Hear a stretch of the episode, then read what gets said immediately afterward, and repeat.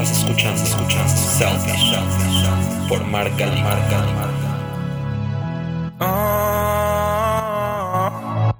Bienvenidos a este episodio número 24 de este podcast que se llama Selfish con doble L. Yo soy Mark y ya es lunes y como siempre les traigo un nuevo episodio. Les recuerdo que Selfish está disponible en todas las plataformas de podcast y que estamos también en Facebook como Selfish o en Instagram como self-ish para cualquier duda o comentario. Y por favor, si les gusta, compártanlo porque me ayudan muchísimo. El lunes pasado no pude estar aquí con ustedes porque después de cuatro meses en cuarentena y sin parar de trabajar, decidí tomarme unas pequeñas vacaciones. Gracias de verdad a todos los que me escribieron preguntándome por el episodio. Pero bueno, hoy ya estamos de vuelta y con un tema que es muy importante para todos los que nos dedicamos a esto. Sé que normalmente muchos de los que escuchan este podcast lo hacen para buscar consejos o ideas sobre marketing y en muchos episodios he descrito algunos casos y personajes que son ejemplos de cómo se hacen las cosas y cómo podemos aplicarlo a nuestra marca. Pero hoy vamos a hablar de todo lo contrario. Errar es de humanos. Estamos condenados a cometer errores en la vida. Existen errores que se pueden resolver fácilmente y existen otros que nos conducen al fracaso. Todos cometemos errores, grandes o pequeños, y el marketing no es la excepción. Recordemos que estamos hablando de una disciplina social que está dirigida por nosotros, por la sociedad. Así que también en la historia han existido grandes fallas que han puesto en jaque a las marcas más conocidas. Incluso algunas hasta han desaparecido. Sobresalir en un mercado lleno de competidores es difícil y a veces luchar desesperadamente por el reconocimiento y la atención del cliente puede hacer que los profesionales más calificados recurran a técnicas de marketing sin sentido e incluso contraproducentes. Y como bien saben, cometer errores y reconocerlos es la única manera de no volverlos a cometer. Cada fracaso es una oportunidad para aprender, así que vamos a aprender de las grandes fallas de las marcas más reconocidas para evitar caer en las mismas trampas. Por eso, en este episodio vamos a echar un vistazo a algunos de los peores errores del marketing en la memoria viva. Trataremos de entender por qué fallaron y ver qué lecciones se pueden aprender de ellos. Incluso si eres un vendedor perfecto y muy profesional, eres propenso a cometer errores. Eres humano, todos lo somos. Pero hay ciertos casos que van de verdad demasiado lejos y nos hacen preguntarnos en qué carajos estaban pensando. Así que vamos a empezar con una de las marcas más importantes del mundo que seguramente todos hemos consumido y seguimos consumiendo, Coca-Cola, ¿ok? Vamos a empezar en la década de los 80.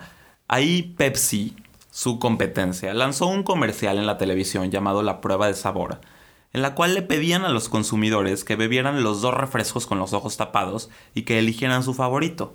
Estos comerciales de alguna forma parecían mostrar que la gente prefería el sabor de Pepsi que el de Coca-Cola, y esto ocasionó que Coca-Cola entrara en pánico y cambiara toda su fórmula. En 1985 Coca-Cola decidió probar una nueva fórmula.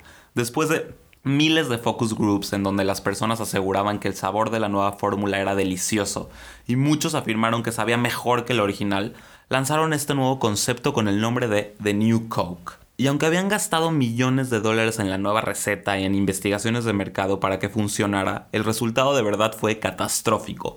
La gente odiaba absolutamente todo de la nueva fórmula. O sea, la nueva Coca-Cola fue un desastre. Y seguro se van a preguntar por qué fue un desastre si la investigación arrojaba que este nuevo producto iba a ser un hitazo. Pero este es el ejemplo perfecto de una mala solución a un problema que no existía y un sabor que nadie quería. Resulta que a las personas no siempre les gustan los productos por la razón que nosotros pensamos.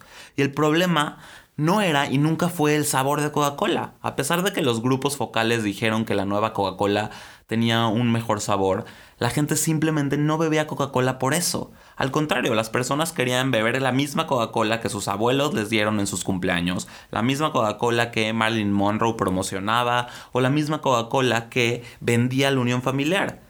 Obviamente, en el momento que Coca-Cola lanza este nuevo sabor, la gente se le pone en contra. Incluso Fidel Castro, en su momento, se unió a esta discusión y calificó el lanzamiento como un emblema de la decadencia del capitalismo estadounidense. De verdad, había tantas personas inconformes y furiosas que la sede de Coca-Cola en Atlanta no se daba abasto con las cantidades de llamadas. Coca-Cola tuvo que contratar a un psicólogo para escuchar las quejas alrededor de 1500 veces al día. Y algunas personas que llamaban estaban tan angustiadas que parecía que estaban discutiendo la muerte de un miembro de la familia.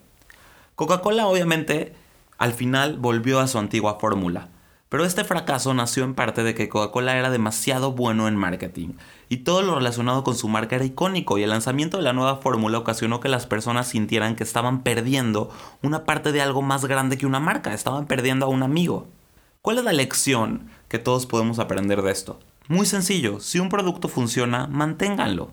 No cambies la estrategia en función de lo que hacen tus competidores. Hacerlo es darle a tu propio producto un voto de desconfianza de la manera más pública y darle poder a tu competidor. Incluso Pepsi aprovechó la oportunidad para beneficiarse de este accidente y lanzaron una campaña burlándose de la New Coke y obtuvo una enorme cantidad de ventas ese año. Coca-Cola, sin darse cuenta y por sentirse amenazada, le dio ventas a su competencia. Que por cierto, también ha cometido graves errores, Pepsi, ¿no? Uno de ellos lo cometió en 1993. En Filipinas, Pepsi realizó una lotería en la que si encontrabas la tapa de la botella con el código correcto, invitaba a la gente a ganarse 40 mil dólares. El problema fue que Pepsi anunció el código incorrecto, y entonces en lugar de una cápsula ganadora, repentinamente hubo 800 mil cápsulas ganadoras. Obviamente la marca se negó a pagar y esto produjo una gran indignación. Pepsi llenó de falsas esperanzas a 800.000 personas y acabó por perder varias demandas y con una imagen de marca muy débil. Las loterías y los concursos fallidos no son una buena manera de hacer negocios. Y algo importante, si van a realizar una lotería o un concurso o algo que prometa una gran recompensa que cambie la vida de las personas, hay que asegurarnos de hacerlo con cuidado y 100% libre de errores. Recientemente, a principios de abril de 2017, Pepsi cometió otro grave error estrenó un anuncio en donde apareció Kendall Jenner en medio de una sesión de fotos y cuando ella ve una protesta en medio de la calle con un movimiento de cabeza de un manifestante que pasa, se quita la peluca y se une a esta protesta. Hasta ahí todo parecía muy interesante. Pero las cosas no se ponen realmente mal hasta que ella se acerca a un oficial de policía que maneja esta multitud de protestas y le entrega una Pepsi. Por lo tanto, se detienen las protestas y el conflicto socioeconómico, la tensión racial, la desigualdad de género y todas las malas vibras se acaban gracias a una sola Pepsi. Este comercial que solo muestra un guiño intentando empatizar con los movimientos de justicia social y mejorar la percepción de marca le trajo pérdidas millonarias. Pepsi confundió los movimientos de justicia social con las oportunidades de vender refresco, lo cual es bastante irrespetuoso con las personas que han sufrido y se han sacrificado en aras de la protesta y del cambio, ¿no? Si tú eres víctima de algo y de repente estás protestando por algo que es realmente importante y una marca como Pepsi te dice que todo va a acabar gracias a un guiño de entregarle una Pepsi al oficial, claro que de alguna manera la gente se ofendió. Por alguna razón que la verdad no entiendo yo, Pepsi decidió que la mejor manera de aumentar sus ventas era ofrecer su bebida como una solución al enfrentamiento entre ciudadanos negros y la policía que estaba ahí en Estados Unidos en ese momento, ¿no? El anuncio obviamente fue visto como una trivialización de este movimiento del Black Lives Matter y el tema en su conjunto, y sirve como un recordatorio de que el marketing siempre debe mantenerse alejado de los temas sociales. La gente quiere Pepsi porque les gusta el refresco, no porque quieran una conferencia de moralidad, ¿no? Claro que la marca tuvo que cancelar y retirar la campaña solo una semana de lanzamiento. Y si consideramos que la contratación de los servicios de Kendall Jenner para filmar no fue nada barata, obviamente una gran cantidad de dinero se perdió después de esta avalancha de quejas. Además, la compañía no solo ensució a la marca, sino también la imagen de esta modelo que estaba en ascenso, ¿no? Un ejemplo más de que no solo basta con contratar celebrities, también es necesario contar historias que empaticen con el público y no meterse en terrenos que no te corresponden y que no corresponden con el ADN de tu marca. Es importante como marca querer echar mano para el cambio social, pero usar problemas sociales serios para vender un producto es insensible e insultante y un error que cuesta no solo dinero, también una mala imagen de marca. Un caso parecido sucedió aquí en México con la marca Hershey's. Hershey's realizó una campaña social para posicionar sus productos en la mente de los consumidores. Era un plan que sonaba muy bien en papel, pero la ejecución de verdad no fue la mejor, fue un desastre. ¿Qué hizo Hershey's? Usando el hashtag hacer el bien, sabe bien. Se utilizaron a diferentes influencers y modelos de redes sociales para entregar diferentes productos Hershey's a personas en situación de calle, migrantes y niños de escasos recursos.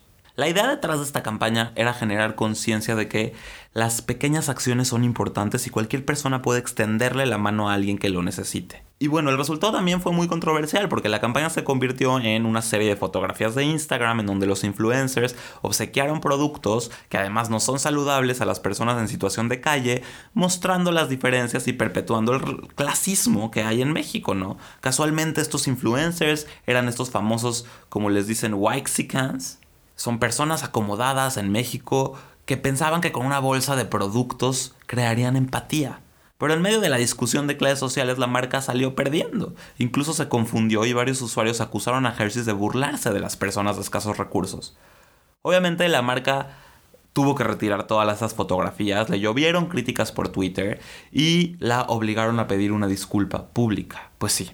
Y hablando de México y de chocolates, en 2014 la marca Nestlé con su chocolate crunch también cometió un error garrafal en su cuenta de Twitter que le costó un boicot de la mayoría de los usuarios.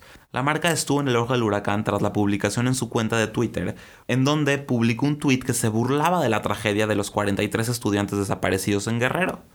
El tweet fue el siguiente, puso, a los de Ayotzinapa les dieron crunch.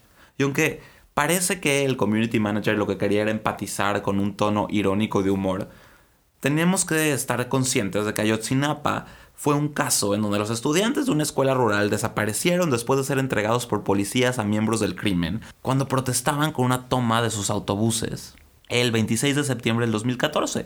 La ola de indignación en las redes sociales no se hizo esperar. La empresa borró el polémico tuit ofreciendo después disculpas y su solidaridad con las familias de los estudiantes. Horas después obviamente explicó que la seguridad de su cuenta de Twitter fue vulnerada, que los hackearon, pero estas disculpas no solo fueron peores, sino que aumentaron la crisis ya que a través de la página de change.org, más de 17.500 personas pidieron al grupo Nestlé publicar fotos de los estudiantes desaparecidos en las envolturas de sus chocolates crunch para, de alguna forma, equiparar la mala imagen que habían quedado. Y aunque se escudaron con que hackearon su cuenta, seguramente el community manager fue despedido, yo espero, y la marca no se ha vuelto a meter en asuntos políticos desde ese año.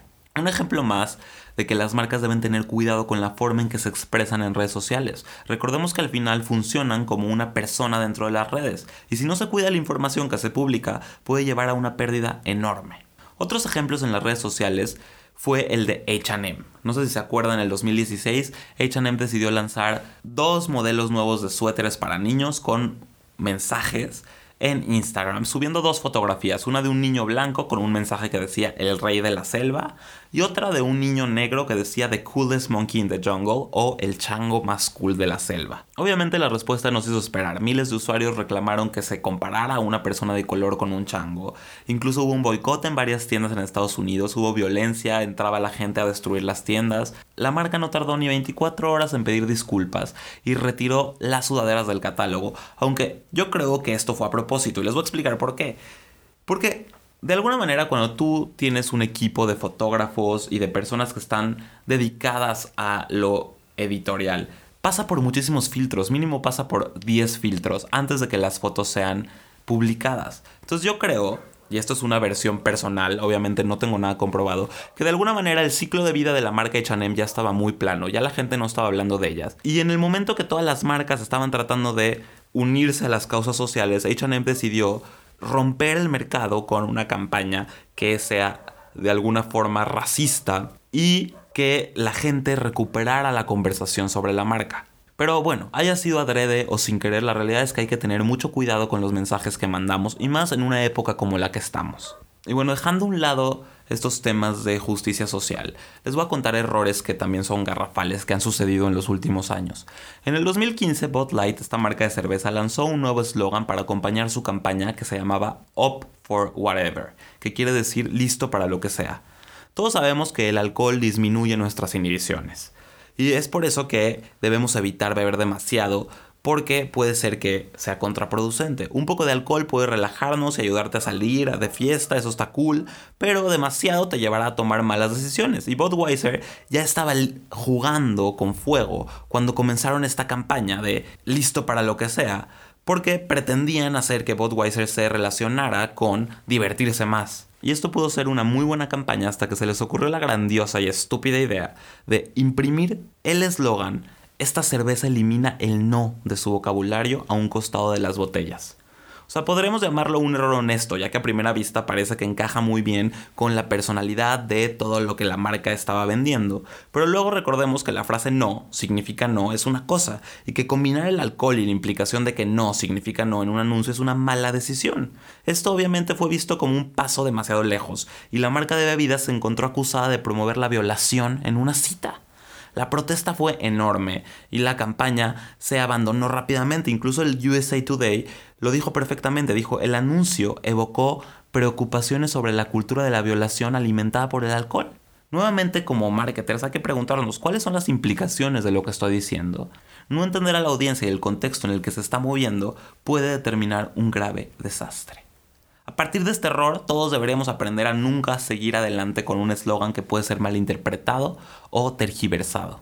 Un caso parecido con este tema de la violación sucedió en 1992 con la marca Fiat en España.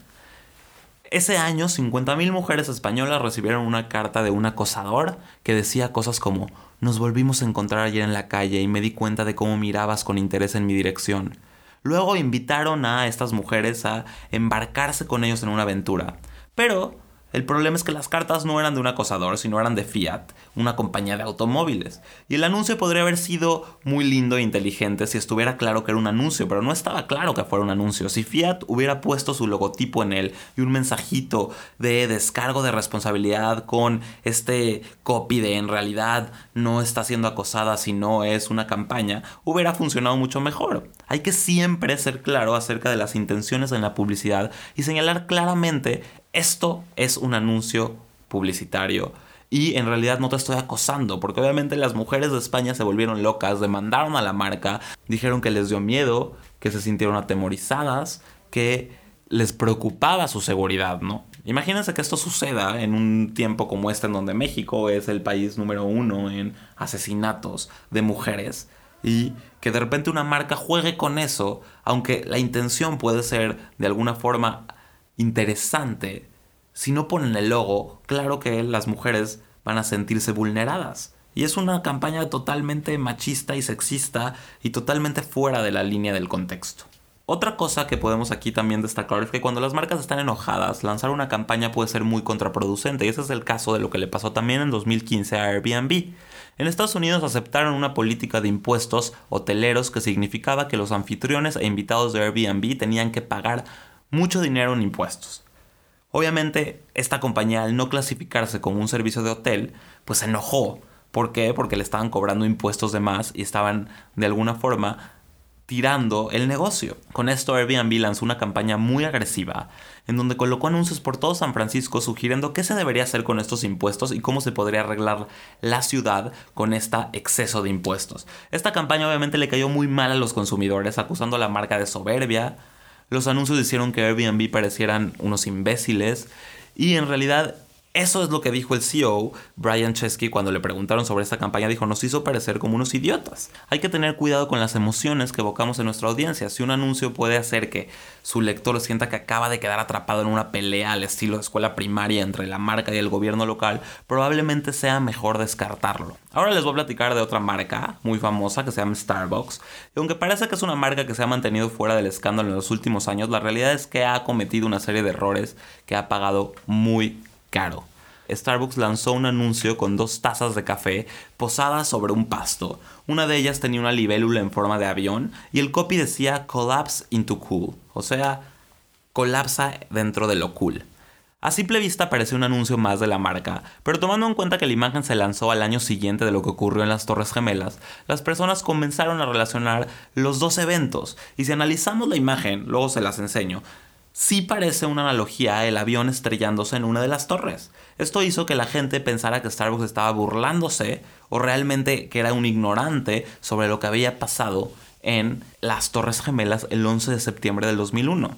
Obviamente fue muy ofensivo, y aunque no sabemos si fue una coincidencia, hay que siempre mantenernos alerta ante el simbolismo de las imágenes que lanzamos. Recuerden que una imagen dice más que mil palabras. Les recomiendo que antes de lanzar cualquier campaña la pasen por varios filtros para descartar estas coincidencias. Otro error de marca más reciente de Starbucks fue hace unos años cuando lanzó una campaña con el nombre de Race Together. Seguramente no lo recuerdan porque solo funcionó durante un mes y fue en Irlanda antes de que este gigante del café se diera cuenta de que había cometido un grave error.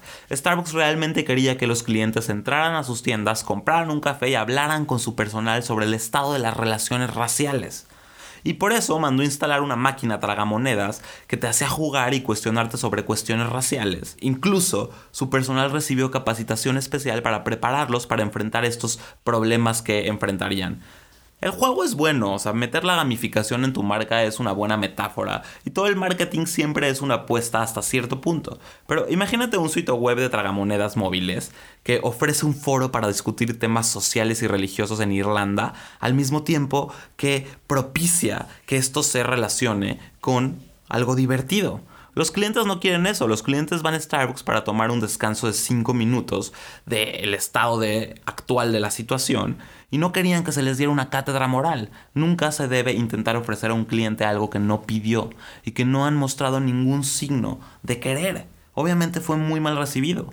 Y un error más de esta marca se desató en México justo al inicio de la pandemia, en donde la marca que cobija Starbucks decidió no pagar el tiempo de los empleados en cuarentena e incluso decidió hasta despedirlos. Y esto es un gran ejemplo de que a veces los errores locales pueden influir para que las marcas se vean afectadas a nivel global.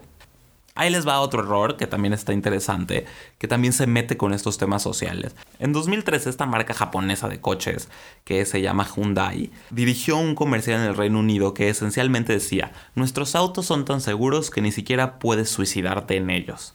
El punto era que el sedán no produce emisiones dañinas como lo hacen otros autos y desafortunadamente los creadores de la campaña pensaron que una buena manera de transmitir este punto era mostrar el suicidio fallido de un hombre.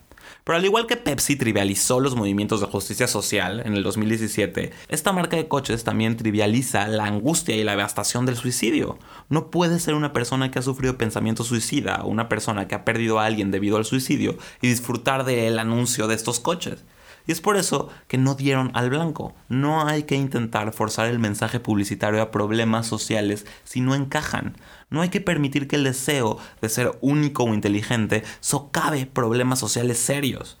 Y ya por último les voy a contar una que me dio a mí muchísima risa, que pasó en el 2007, en donde un hombre llamado Todd Davis, que es el CEO de una empresa que se llama LifeLock, una empresa dedicada a la seguridad de datos, publicó en un espectacular su número de seguro social y desafió al mundo a robar su identidad. De alguna manera ellos lo que estaban tratando de vender era que era imposible robar identidades con su sistema. Obviamente esto hizo que la trama girara porque en realidad todos veíamos venir lo que iba a pasar y pues sí, mucha gente le robó su identidad.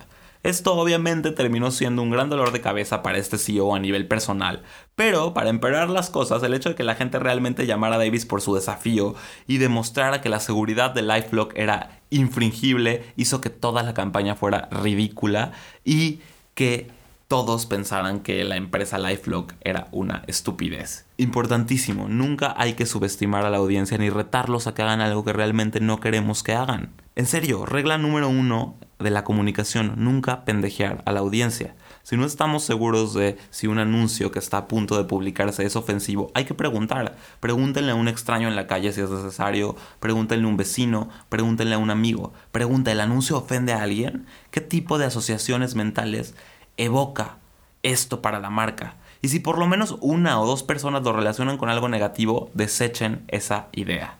Los efectos de un accidente público pueden tener consecuencias irreversibles. Es imposible hacerlo bien todo el tiempo cuando se trata de marketing.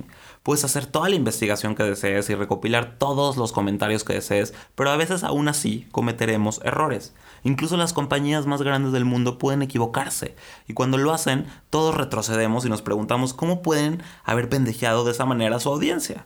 Y aunque no podemos evitar todos los contratiempos del marketing, podemos ayudar a evitar los realmente grandes. Así que espero que con estos fracasos que les conté aprendan un poco de estos errores que son un poco extraños, divertidos y que usen este conocimiento para evitar cometer los mismos errores. Y bueno, espero que les haya gustado, que hayan disfrutado de estos errores de marcas y que hayan aprendido de ellos.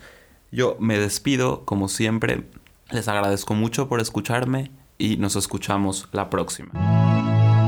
Estás escuchando, escuchando Selfish por Marca Marca Marca.